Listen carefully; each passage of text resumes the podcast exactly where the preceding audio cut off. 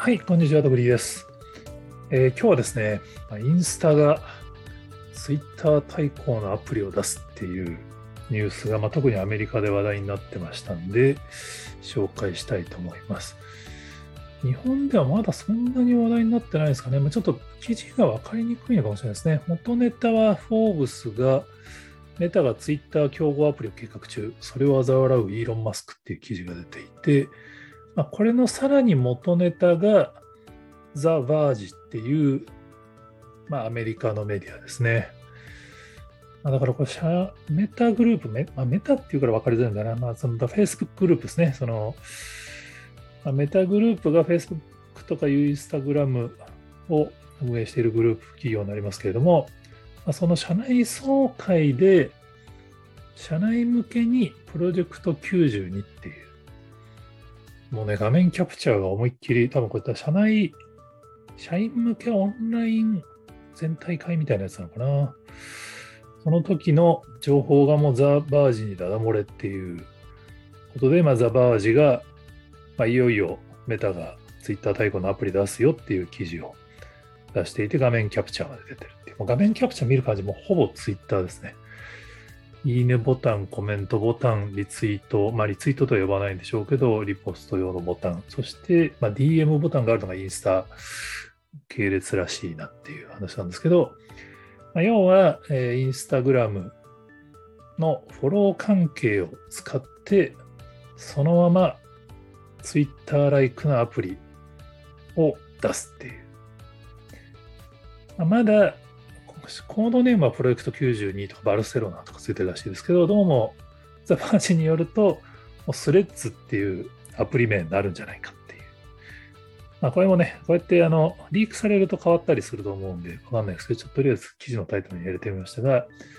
正式なリリース日は名称はまだ決まってないんですけど、多分社員が使うために社内リリースしたら、まあリークした人がいて思いっきりメディアに出ちゃったっていう段階なのかなと。でも、まあ、インスタとの相性はいいっすよね。まあ、相性いいっていうか、その、フォロー関係がそのままっていうのは案外個人的にはありかなと思うんですけど、ちょっとわかんないです。これはその、インスタとツイッターの使い方が違う人からすると余計なことするのってのはあるかもしれないですけど、アメリカで言うとやっぱそのツイッターがそのイーロン・マスクに買収された後、ちょっとなんか、おかしな方に行っちゃいそうで怖い人が多く出てきて、やれブルースカイに行ったり、マストドンに行ったりみたいな流れが起きてるんで、まあ、Facebook グループもここはチャンスとばかりに、まあ、インスタグラムの相互フォローを使って Twitter ベースのものができるっていう。これね、まあもともと実はマーク・ザッカーバーグは Twitter が欲しかったんですよね。Twitter を買収しようとしたんだけどもできなかったんで、なんだっけな、フィードなんとか、ちょっと名前忘れ、ファーストフィードだったかちょっと忘れましたけど、っていう会社を買収して、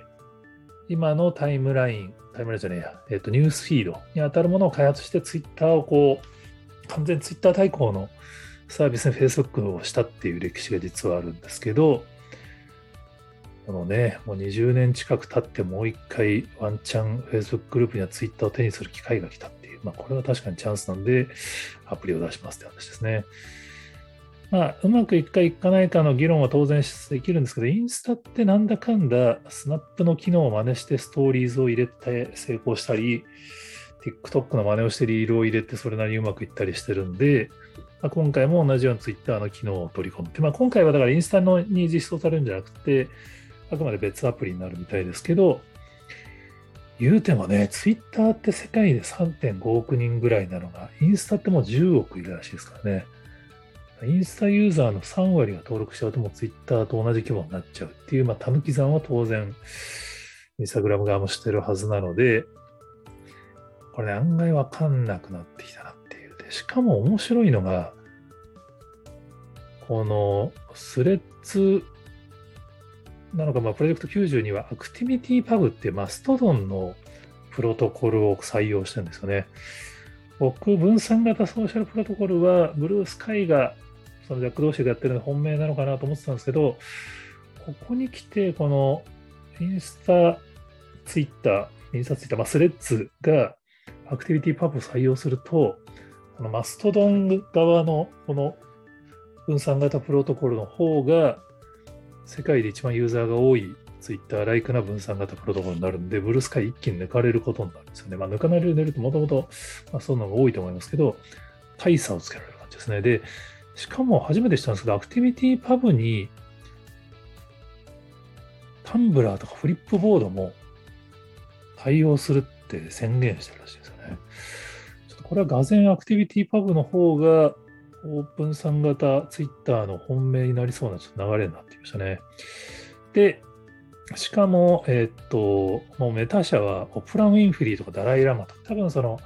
ツイッターのちょっと保守傾向に懸念を持っている人をツイッターからスレッズに引き抜こうと声をかけてるらしくて、それがメディアに記事化されてるんですよね。で、それを揶揄しているツイートに、しっかりイーロン・マスクがザッカーバーグの名前をネタにして絡んでいるっていうのが、フォーブスの記事にも取り上げられている。やっぱね、イーロン・マスクこういう時黙ってられないですよね。大体イーロン・マスクこれ聞いてねえぜって言って相手をいじる構えを見せるときっていうのは案外聞いてるときだと思うんですよね。だからこれはイーロン・マスクもちょっと嫌なアプローチされてるなと思ってるってことだと思うんですね。興味なかったら多分スルーしてると思うんで、もともとイーロン・マスクは Facebook グループが嫌いで、Facebook に対抗する SNS として Twitter をスーパープリにするために Twitter を買収したはずなんですけど、ここに来て、その本丸であるところの Twitter を Facebook グループにスレッズで攻められるっていう、なかなかね、SNS 戦国時代としては、ちょっと こういう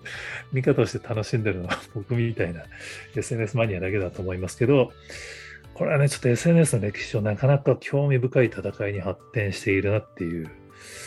感じですね。まあ、ちょ実際このアプリが出るのかどうかもちょっとまだわかんないですけど、出ると、がぜんこう Twitter 対抗のアプリとして、スレッズですかね、このインスタベースの Twitter が、脚光浴びるのはちょっと間違いなさそうなんで、ちょっと注目しておきたいなと思っております。えー、他にもこんな話知ってますよっていう方がおられましたら、ぜひコメントやツイートで教えていただけると幸いです。今日もありがとうございます。